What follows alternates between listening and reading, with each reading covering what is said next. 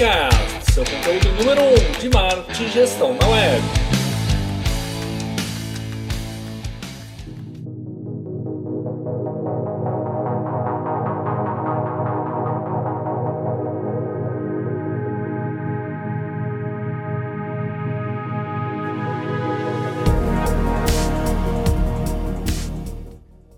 Estamos hoje com Volney Pereira, grande amigo de longas datas e muitos eventos. Como é que tá, Volney?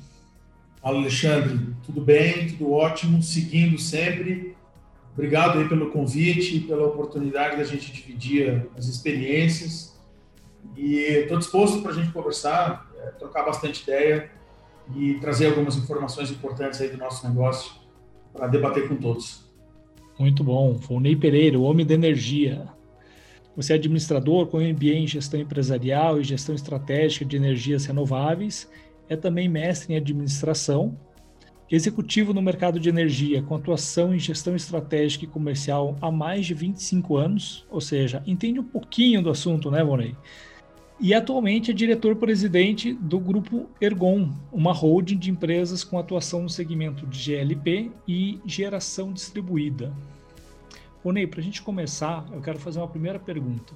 Como foi não perder as energias nesse cenário caótico de 2020, de pandemia, isolamento e tudo mais? Conta para gente. Ótima pergunta, Alexandre, porque passa por isso, né?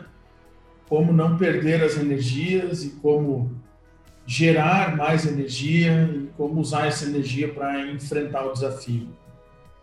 Assim, de uma forma resumida, o Grupo Ergon é uma holding de seis empresas e que atua basicamente em duas grandes operações.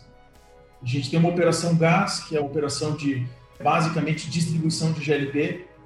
Nós temos uma empresa há 15 anos que se chama Gaslog, é uma distribuidora de GLP naquela modalidade granel. Somos parceiros da Petrobras, distribuímos GLP da Petrobras há 15 anos, em Paraná e Santa Catarina. Tem mais duas empresas nessa operação, que são a Mid Service e a GTEC, que são empresas de apoio da Gaslog. Uma presta serviços técnicos e a outra faz a leitura das, do consumo individualizado de GLP nos condomínios. Até 2018, final de 2018, nós éramos exclusivamente operação gás. O Grupo Ergon tinha essas três empresas como holding. Havíamos feito uma diversificação em 2015 mas uma diversificação vertical, a gente aprofundou né, na operação gás, tínhamos só Gaslog, criamos Midservice e GTEC, e a partir de uma, de uma nova revisão estratégica, no final de 2018, a gente decidiu implementar a Operação Energia, que são as outras três empresas que fazem parte da, da holding. Essas três empresas, que são então a Operação Energia que nós constituímos a partir de 2019, começamos a estruturar essa operação, né? A partir de, de janeiro de 2019 são a Gedisa, que é uma empresa especialista em gestão de geração distribuída, ou seja, nós conectamos consumidores de energia, empresas e condomínios a uma usina geradora com fonte renovável para proporcionar desconto de até 20% na fatura de energia. Nós incorporamos também uma empresa chamada Agaton Participações, que é uma empresa que investe na construção de usinas, especialmente de fonte hídrica e que tem projetos em desenvolvimento, até com a ideia de gerar energia, né, ampliar essa operação. E recentemente a gente incorporou mais uma empresa no grupo, que é a Maré Renováveis, que é uma empresa que desenvolve e executa projetos de geração de fonte renovável.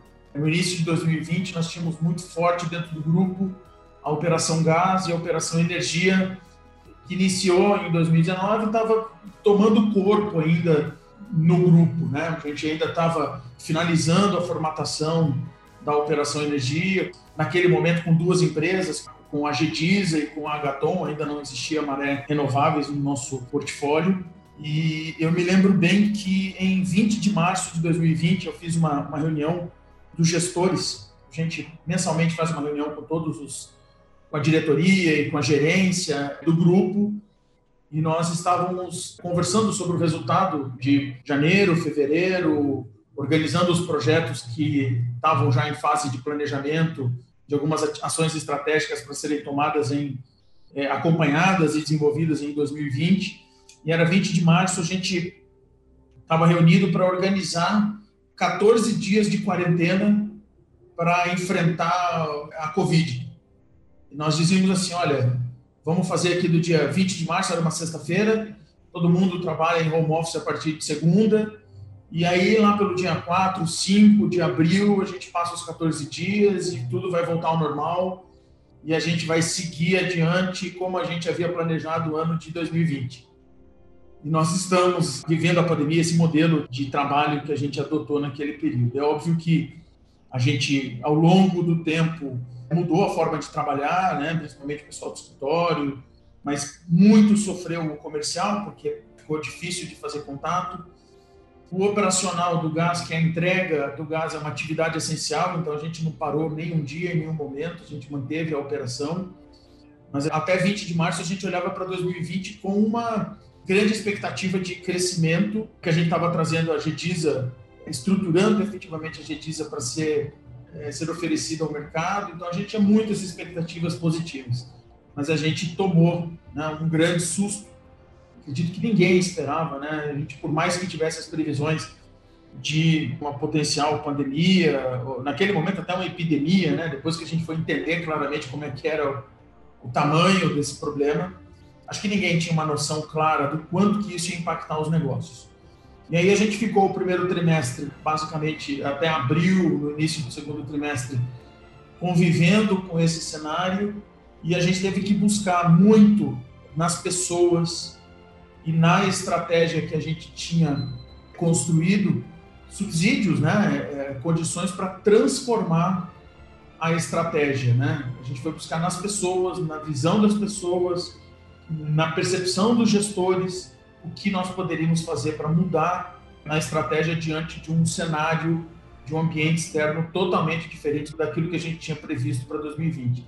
Então foi difícil, sim, encontrar energia, gerar energia e direcionar essa energia para enfrentar 2020. Mas a gente achou boas soluções e a gente saiu do ano de 2020, a gente fechou o ano de 2020 com um resultado melhor do que nós havíamos previsto um faturamento menor, mas um EBITDA maior do que havia sido orçado, porque a gente tomou diversas ações, a gente realizou mudanças na estratégia para conseguir alcançar esse resultado. As pessoas foram fundamentais, a percepção dos gestores foi fundamental e a contribuição de cada um deles foi fundamental para a gente mudar a estratégia a partir de, acredito que maio, junho, a gente já estava implementando as mudanças. Até julho, quando a gente foi fazer as principais mudanças, um novo lockdown, mas a gente surfou aí no segundo semestre com grandes alterações para conseguir esses resultados. Isso, Volney, vai muito ao encontro que outros presidentes, outros gestores que passaram por aqui já na gravação dessa segunda temporada têm colocado na mesa. Então, assim, foi uma surpresa muito grande para todo mundo, até para os mais preparados foi um grande baque, foi uma grande preocupação de como agir diante da incerteza. Acho que todo bom gestor ele visa minimizar, se possível eliminar qualquer risco, qualquer visão futura de incerteza. Então ele vai trabalhar controlando os riscos, tendo o máximo do, da via pavimentada para seguir. Acho que esse é o papel de um bom gestor, de um bom líder. Mas no mundo real, a gente costuma brincar, na prática a teoria é outra. Né? E aí você numa bela manhã de terça-feira o mundo acaba e tudo vira de cabeça para baixo. Como preparar o negócio, como preparar as pessoas, como redesenhar processos. E aí eu tenho conversado com gestores aqui de empresas dos mais diversos segmentos, tá? Que todos eles sejam os que sofreram mais, sejam os que mais se aproveitaram de uma oportunidade dessa nova configuração, no primeiro momento tiveram um susto, mas na grande maioria soube reagir muito rápido. Foram gestores, foram líderes que não congelaram, não ficaram curtindo o pavor do medo, mas sim conseguiram entender que o cenário mudou e a empresa precisava mudar. Seja de maneira permanente, seja de maneira temporária, algo precisava ser feito. Aí você tocou no assunto do, das pessoas, das pessoas estarem preparadas, as pessoas poderem colaborar muito com isso. E acredito que é o grande elemento chave para qualquer negócio. Ter um time engajado, comprometido que esteja disposto a aplicar as mudanças que muitas vezes não são confortáveis, para poder manter o negócio de pé, para poder manter a operação crescendo, para de repente criar um novo negócio, criar uma nova forma de atuação. E eu queria te perguntar, como é que foi lidar com as pessoas diante de uma situação de incerteza, de insegurança até mesmo falando, e ao mesmo tempo pensar em como colocar esse time para trabalhar para o negócio, para a gente poder todos juntos colaborar com algo maior? Olha, Alexandre, o, o princípio de tudo que nós fizemos a partir do desenvolvimento das novas estratégias, da adaptação que nós fizemos no negócio, partiu da comunicação. A gente investiu muito na comunicação, especialmente entre os líderes da empresa. Nós mantivemos um canal de comunicação contínuo, intenso e permanente, fazendo com que todas as áreas conversassem diariamente sobre todos os assuntos, sobre todos os projetos. Então a gente criou entre os líderes da empresa um alinhamento muito grande para transmitir as informações que eram necessárias para que os colaboradores não se sentissem ameaçados. Nós fizemos várias reuniões com todos os colaboradores, deixando bem claro de que nós teríamos que fazer todos os esforços possíveis dentro da empresa para reduzir custos, para enxugar a operação que em nenhum momento era nossa intenção reduzir pessoas. Nós íamos fazer todos os esforços possíveis para reduzir custos e que os últimos esforços ou o último esforço seria a redução de pessoas. Que a gente precisava de todos envolvidos e a gente precisava da entrega de todos os colaboradores nesse momento difícil que a empresa estava passando. Então, a gente eh, primeiro alinhou com os líderes, criamos uma estratégia, um canal de comunicação entre todos e construímos uma plataforma para poder levar essa informação e, principalmente, o que a gente fala muito aqui, é ter um conceito muito claro na cabeça do que nós vamos fazer, mas, acima de tudo, aplicar esse conceito, ter a disciplina para levar esse conceito à execução. Então, é, nós fizemos com muita convicção essa transição na empresa, trazendo todos para fazer parte dessas, dessas transformações. Então, primeiro foi criar uma grande plataforma de comunicação, segundo foi estabelecer exatamente o que nós íamos fazer, e terceiro foi levar essas mudanças e essas alterações com muita convicção e com muita segurança para que todos percebessem que a equipe de gestão estava muito alinhada, que tinha convicção de que as coisas iam dar certo e que as estratégias repensadas dariam os resultados positivos. Nós saímos, da, não saímos ainda, né, mas passamos pelo período mais crítico da pandemia sem é, desligar absolutamente nenhum funcionário do grupo. Então isso foi muito importante também para trazer todos é, e fazer com que todos entendessem que nós tínhamos condições de passar por essas dificuldades, mas que dependia especialmente das pessoas. Teve até uma reunião emblemática que eu, com a equipe comercial, com o gerente, com a equipe pré-venda, pós-venda, nós fomos bem categóricos. Olha, agora que estão todos se retraindo por conta do ambiente desfavorável, nós vamos acelerar. Que nós vamos fazer agora é acelerar com força, nós vamos fazer agora é capacitar pessoas, vamos qualificar, vamos mudar a forma de apresentar a empresa e vamos acelerar com tudo, é, porque é a forma que a gente enxerga que nós vamos estar mais fortes para superar esse desafio ao final. E assim nós fizemos. Estou falando de quantos colaboradores no grupo hoje, Vonei? É, na operação do gás, a gente tem Paraná e Santa Catarina. É, nós temos muitos é, colaboradores indiretos, mas eu vou falar basicamente aqui do, do escritório da Praça do Japão. A gente está falando de 40, 50 colaboradores na Praça do Japão. Na operação de distribuição, a gente tem mais, mas são basicamente muitos focados na distribuição e outros na parte técnica. Mas esses que estavam mais próximos aqui, tanto no comercial quanto no, no administrativo financeiro, foram aqueles que lideraram essas informações e conduziram essa, essa mudança. Eu não tenho dúvida que isso gera um, um, um sentimento de pertencimento, de coletividade muito grande. Acho que são pessoas que passaram aí por uma arrebentação, passaram por um período de grande dificuldade ao lado da empresa, construindo o dia a dia do negócio, se sentiram valorizadas, não foram simplesmente números a serem descartados, e com certeza isso impacta no dia a dia, hoje e futuro de trabalho, porque as pessoas se sentem valorizadas se sentem parte de alguma coisa maior.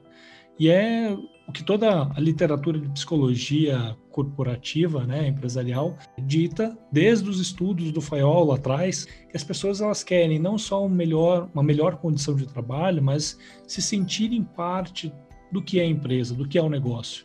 E acredito que você vai ter um time muito mais engajado por um tempo muito mais duradouro do que qualquer outra ação proativa que talvez a empresa venha fazer de um treinamento, de um curso, de alguma coisa, porque é algo muito crítico, algo muito traumático, essa insegurança, essa incerteza. E você conseguir lidar bem com isso, trazendo o time para dentro, para perto. Parabéns. É, eu acredito que sim. Naquele momento existia muita insegurança por parte de todos. A gente teve no primeiro mês em abril, nós tivemos uma redução de 30% nas vendas da operação de distribuição de LP e nós sentimos muito. As receitas caíram consideravelmente e todos estavam bastante preocupados. Então, foi importante que os líderes, todos os gerentes e diretoria, transmitissem com muita convicção de que nós tínhamos, pelo menos nós tínhamos é, escolhido um caminho que a gente sabia o que podia ser feito. Claro que ninguém nunca tem total certeza de que o caminho está correto, mas pelo menos nós sabíamos onde que nós, como nós passaríamos e tínhamos que fazer. Então acho que isso transmitiu segurança para todos e isso fez com que a gente mantivesse o nível de serviço e o engajamento dos colaboradores.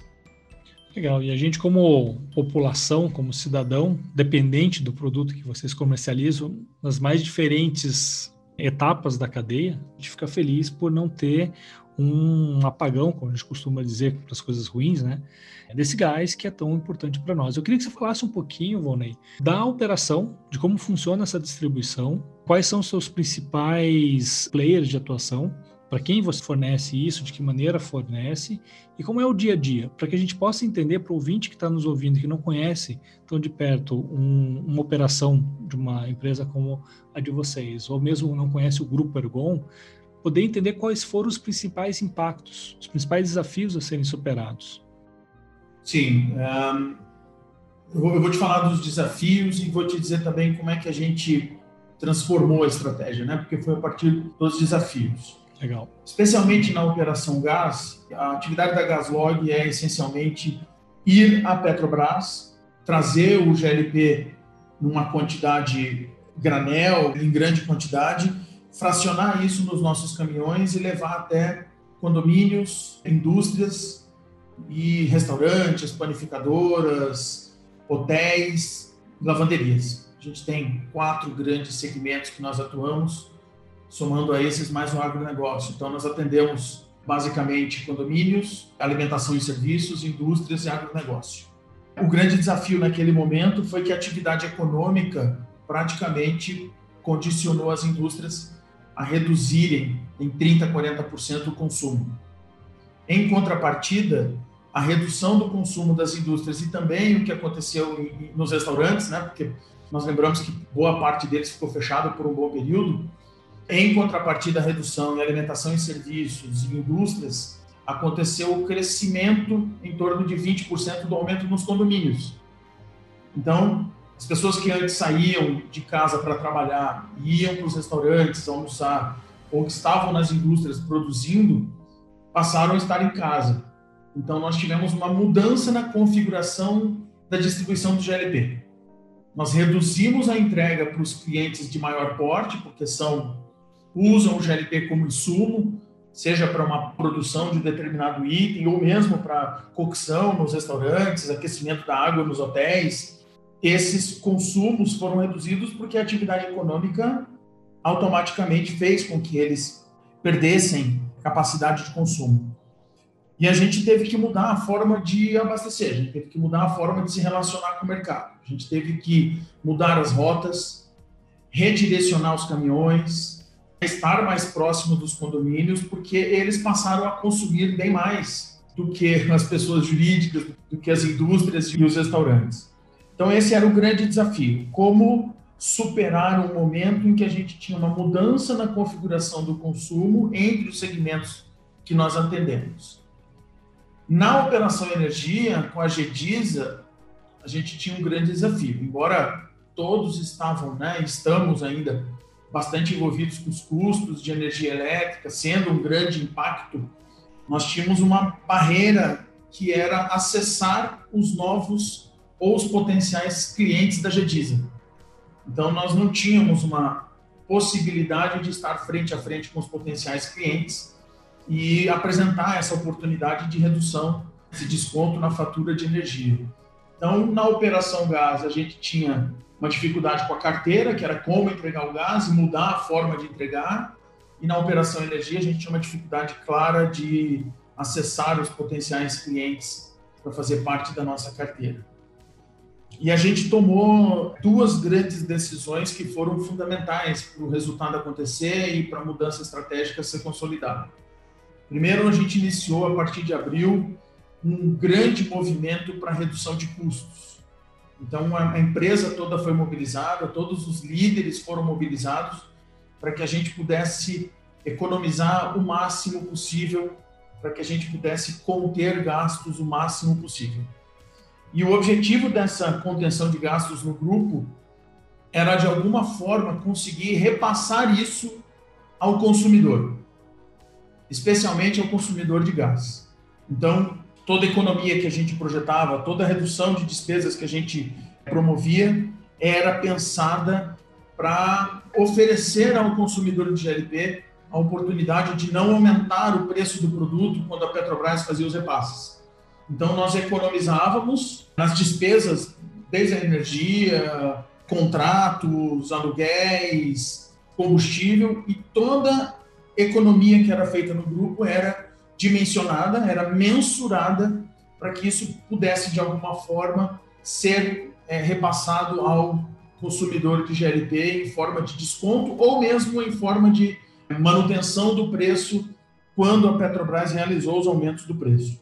É óbvio que isso, ao longo do tempo, gerou uma boa possibilidade dos nossos clientes da carteira do gás não terem aumentos, né, ou terem aumentos menores do que foram repassados pelo mercado de GLP, e a gente conseguiu manter a nossa carteira ativa, consumindo menos efetivamente, porque a atividade econômica diminuiu, mas praticamente não perdendo clientes, porque a gente teve condições, a partir da economia, da redução de custos internamente, de repassar isso em forma de preço para os nossos clientes. E a segunda grande mudança que aconteceu foi que nós ampliamos a oferta do grupo. Nós, ao invés de oferecermos separadamente a possibilidade dos nossos clientes comprarem, contratarem a Gaslog, fazerem um contrato de fornecimento de GLP com a Gaslog e ter uma outra equipe para oferecer GDISA, desconto na fatura de energia, nós integramos as ofertas. Ou seja, a partir do segundo semestre, nós fomos ao mercado oferecendo uma solução integrada de economia. Ou seja, criando a possibilidade dos nossos potenciais clientes de comprar GLP com preço justo, com um contrato justo e também, simultaneamente, ter desconto na fatura de energia com a GDISA. Então, nós criamos um composto, uma solução integrada de gás e energia, gás a preço justo e energia com desconto na fatura, na conta de luz, para proporcionar e oferecer ao mercado uma solução de economia, uma solução integrada de energia que gerasse muita economia. Então, para isso, a gente teve que repensar totalmente o posicionamento estratégico, a gente teve que qualificar pessoas, treinar a equipe, fazer isso Paraná e Santa Catarina e levar essa solução de forma integrada ao mercado para que a gente tivesse um posicionamento mais competitivo.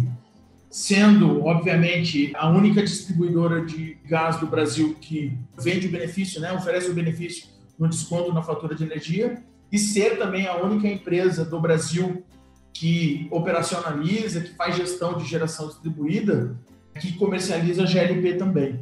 Então, nós criamos um posicionamento único, criamos um posicionamento muito diferenciado em relação aos nossos concorrentes, que no gás são muito maiores que nós, e na energia tem uma atuação muito local. para que a gente fosse muito diferente, mais competitivo e pudesse realmente propor uma solução integrada que gerasse economia consistente para os nossos potenciais clientes. Então, para os clientes da carteira, a gente transferiu, repassou a economia de despesas que a gente fez, apertando os cintos literalmente dentro da empresa e conseguindo sustentar os clientes atuais, seja com proposição de desconto, manutenção de preço ou uma, um repasse menor do que o aumento dos custos da Petrobras.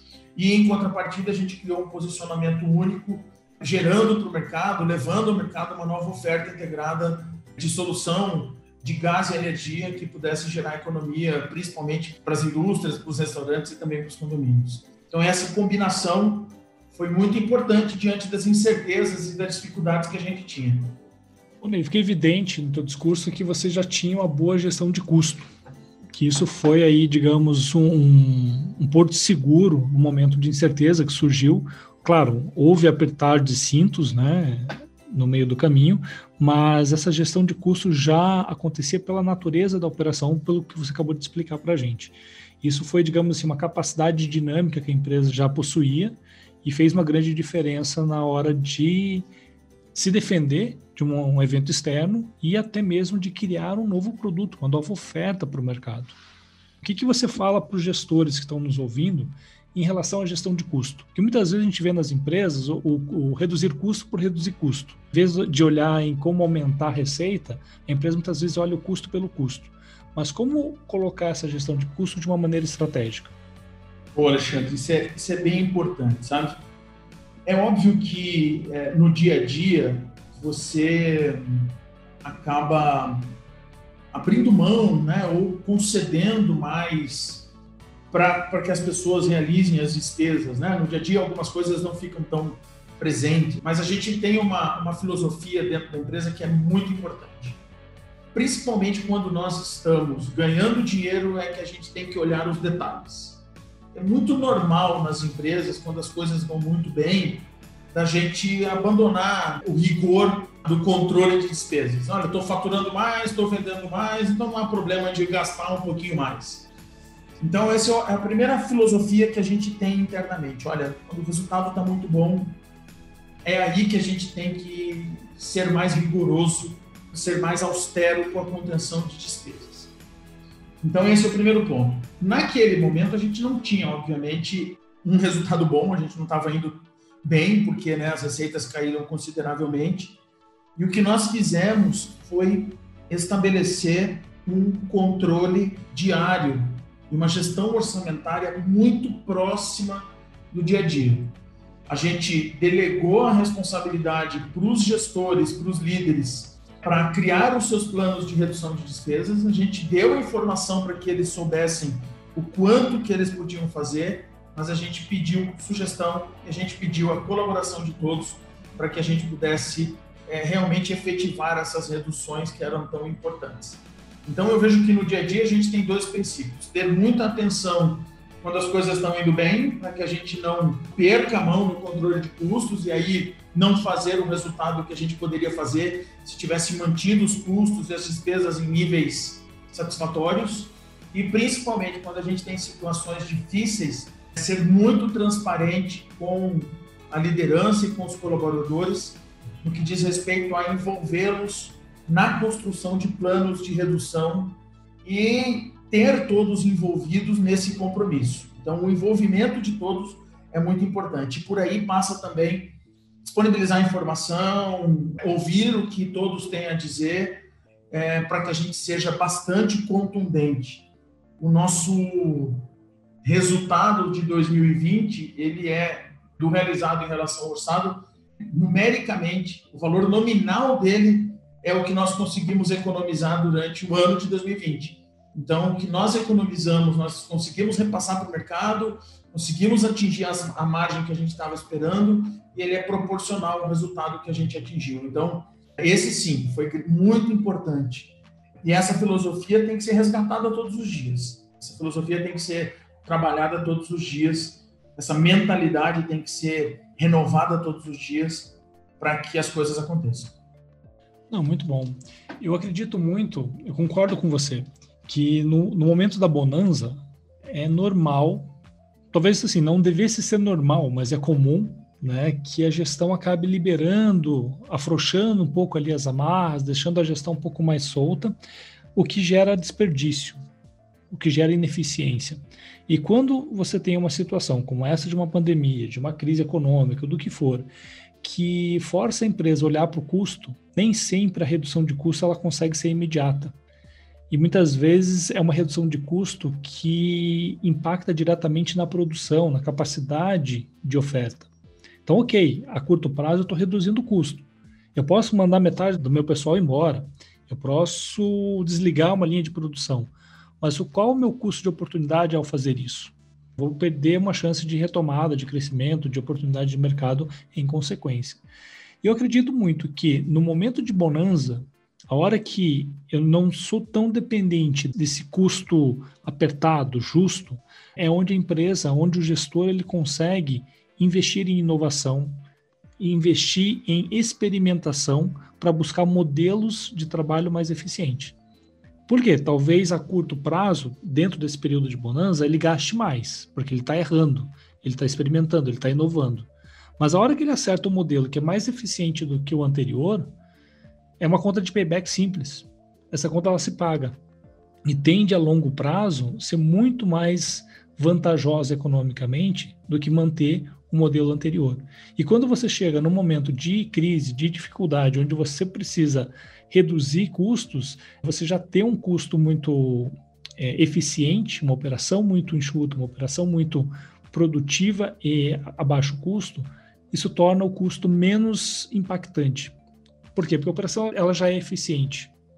Você não tem gorduras para tirar e você já veio fazendo isso há muito tempo, o que provavelmente gerou uma melhor saúde financeira para a empresa, o que gerou uma melhor gestão dos recursos. E não tem que fazer isso a uma velocidade muito acelerada, na urgência, que é quando geralmente a gente comete erros. Você compartilha essa visão, Vonei? É, eu, eu tenho bastante dessa visão. Acho que a palavra eficiência ela é muito verdadeira nesse caso. Você conseguir fazer mais com os recursos que você tem, poder aproveitar e maximizar os recursos que você tem disponível. Eu também acredito que tem um aspecto que é muito importante, Alexandre, e que nós vivemos isso no momento da pandemia, que é você ter coragem de mudar, sabe? Você precisa ter coragem para tomar decisões de redução. Não é fácil, né? Que não são fáceis em boa parte das vezes. Você tem que tomar decisões de fazer alterações, de mudar contratos, de negociar contratos, que em algum momento te deixavam mais confortáveis para ter uma, uma austeridade maior em relação à condução dos custos. Essa coragem, ela vem da convicção de que a necessidade de, de contenção de despesas ela é efetiva, ela é verdadeira. Você precisa estar convencido, ter as informações disponíveis e contar com as pessoas para fazer. E saber que existe sempre o risco de realizar essas mudanças e é isso que você está falando. Às vezes você realiza uma mudança e não tem retorno imediato naquele momento. Saber que isso vai acontecer ao longo do tempo. Nós fazíamos, para você ter uma ideia, uma reunião semanal para discutir, os gerentes conversando diariamente sobre como fazer, um plano de redução de despesas para o mês seguinte e acompanhamento diário de como que as coisas estavam acontecendo. Então, a gente foi muito austero na redução de despesas, a gente foi muito criterioso, porque nós sabíamos também que algumas delas iam dar resultado imediato, e outras, na verdade, dariam ao longo do tempo, mas que com o nível de eficiência que nós tínhamos, nós iríamos suprir e íamos manter o nível, a qualidade de serviço, mesmo não tendo alguns recursos disponíveis naquele momento. Então, isso foi muito pensado. Se de, de repente a gente ia deixar abrir mão de algum recurso, como que nós manteríamos o nível de serviço, o nível de entrega da empresa, sem comprometer principalmente os clientes nesse sentido. Então, isso foi muito bem feito e o resultado aconteceu. Mas eu entendo que essa coragem, ela vem, obviamente, da experiência, vem do conhecimento, mas eu também entendo que por mais que você esteja preparado, acho que ninguém está totalmente ou tão bem preparado para enfrentar o ano de 2020 e ter todas as soluções prontas. acho que na hora você também confia muito no time que você tem, na experiência e, e, e acaba achando soluções para economizar e, e fazer o resultado.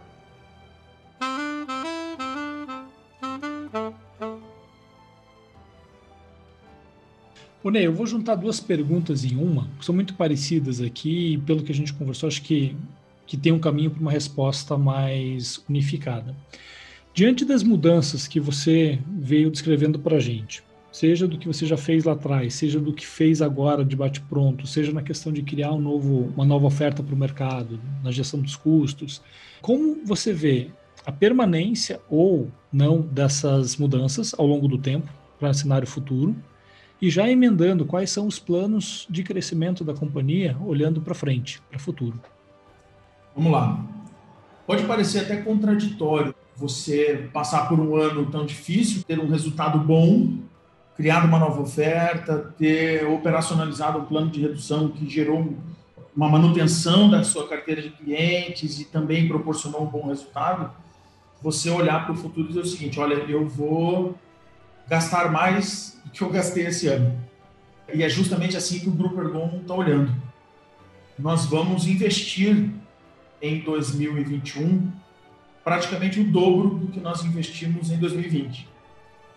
Porque nós acreditamos que esse investimento vai haver retorno desse investimento ao longo do tempo e de que mantendo a austeridade no controle e aí dos gastos, né, sejam despesas ou investimentos, a gente vai conseguir ponderar e equilibrar o crescimento da empresa de forma proporcional. Então, os nossos projetos para 2021 são, e daqui por diante, são baseados nessa mentalidade de ter uma empresa enxuta, de sermos agressivos do ponto de vista competitivo, de sermos, é, termos um posicionamento único e bastante favorável no mercado e de que para isso a gente vai precisar investir.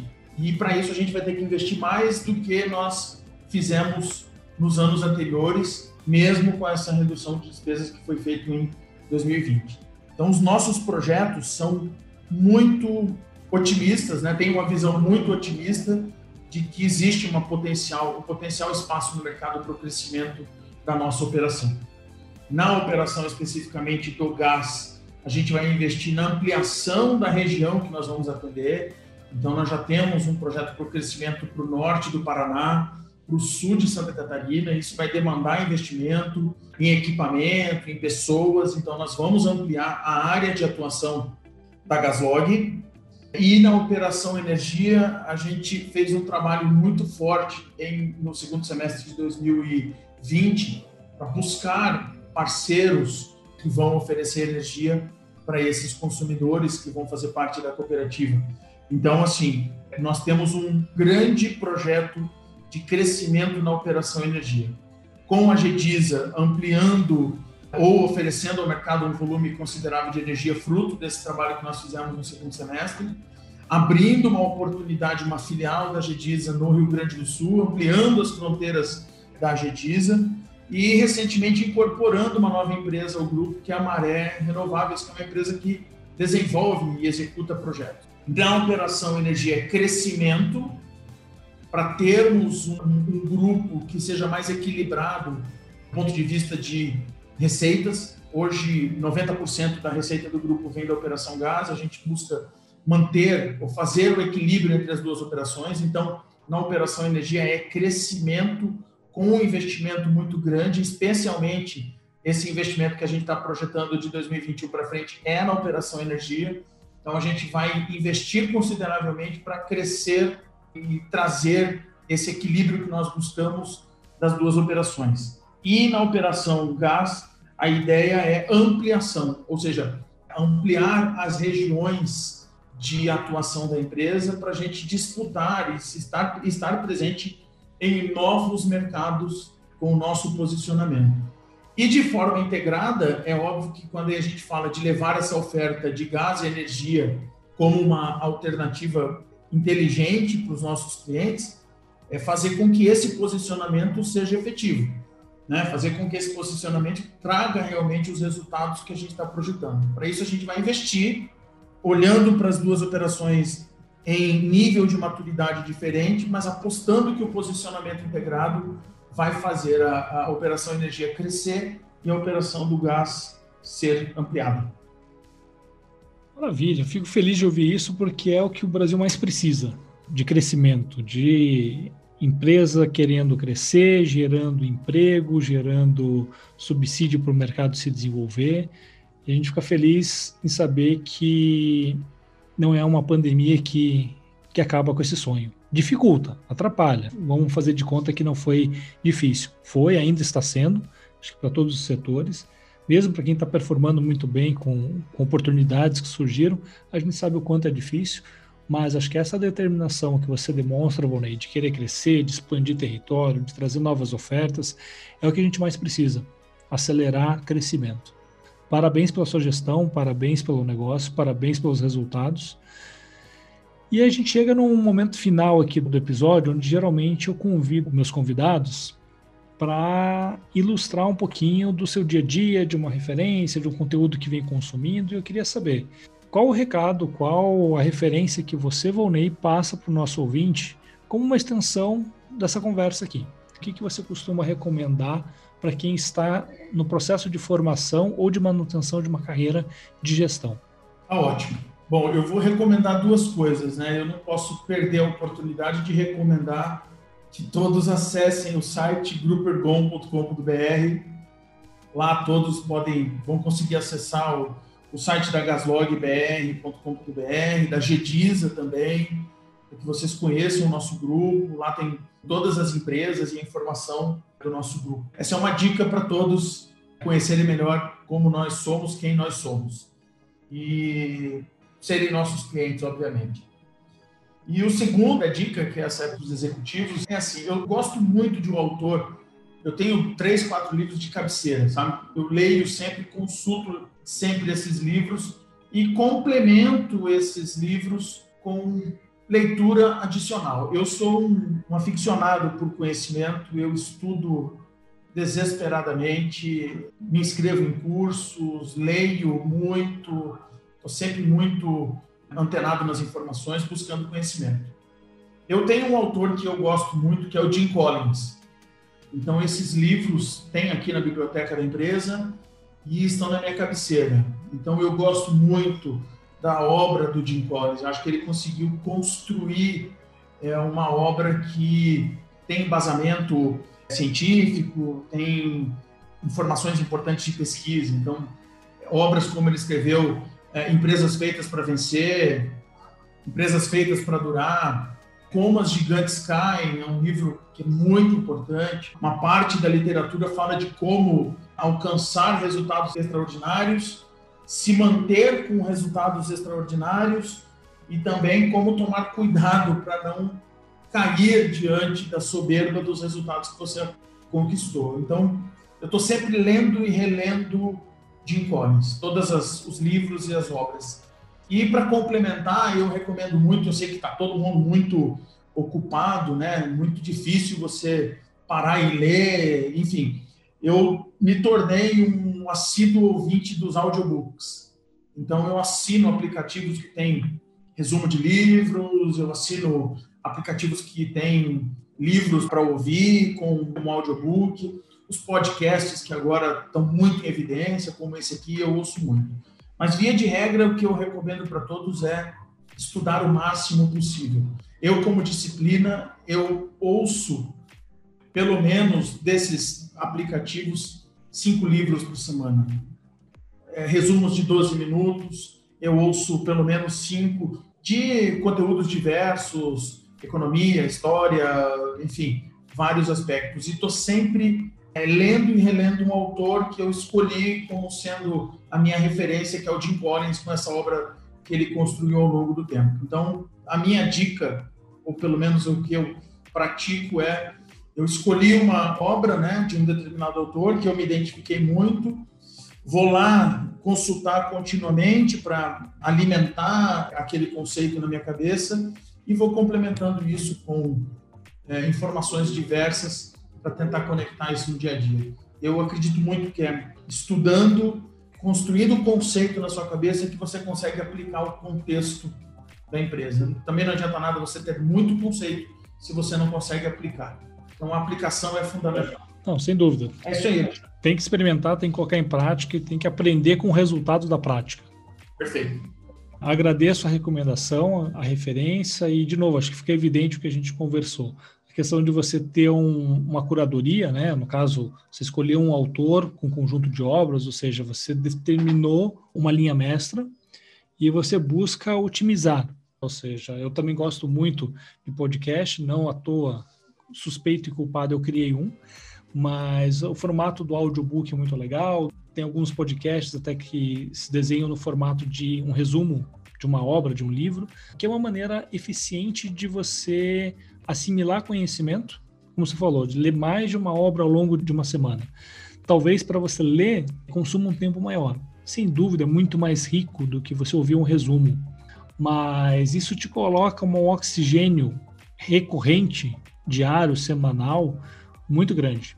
Mesmo que seja para depois você ir lá pegar o livro físico, digital, ler a obra na íntegra, também é importante, mas acho que a eficiência de você manter uma alimentação constante, acho que é o, é o maior catalisador aí para quem quer fazer acontecer. Ô Ney, muito obrigado pela presença, obrigado pela participação. Eu vou deixar na descrição do episódio aqui os acessos do site da Gidiza e do Grupo Ergon. Então, quem quiser entrar em contato com o Volney, com, com a empresa, para fazer a sua assinatura de gás ou de energia, o Volney vai ficar feliz. Mas para conhecer um pouco mais da empresa, vale visitar o site também. Quais as redes sociais que, que o grupo utiliza, Volney? A gente está no Facebook, Instagram, temos um canal no YouTube também. Mas no site do Grupo Ergon, as pessoas conseguem ter acesso a todas as empresas e nas redes sociais, obviamente, a gente tem postagem todos os dias com conteúdo que é útil para as pessoas. Maravilha. Você ouvinte, se mexe, vai lá, vai atrás, busca essa informação. Volney, muito obrigado mais uma vez pela presença, por essa aula que você deu aqui, por esse grande case de sucesso, mesmo diante da, das adversidades. Espero que em breve a gente possa voltar a se encontrar nos eventos, gastronômicos, de network, de conteúdo, que a gente tinha uma, uma agenda muito similar e que infelizmente foi um desafio para nós ficar enclausurado, longe desse convívio social do network. Mas a gente inventa moda, a gente cria aqui formatos digitais para fazer um bate-papo e chamar o ouvinte para participar com a gente. Alexandre, eu que agradeço pela oportunidade, fico muito feliz de rever você, né, mesmo que assim à distância vamos ver, as coisas vão. A gente vai ter que pensar diferente, as coisas vão mudar. E começa mudando por nós mesmos. Mesmo não podendo se encontrar presencialmente, estamos aqui juntos. Mas tomara que a gente esteja juntos mais vezes. Obrigado a todos é, mais uma vez, especialmente a você, Alexandre.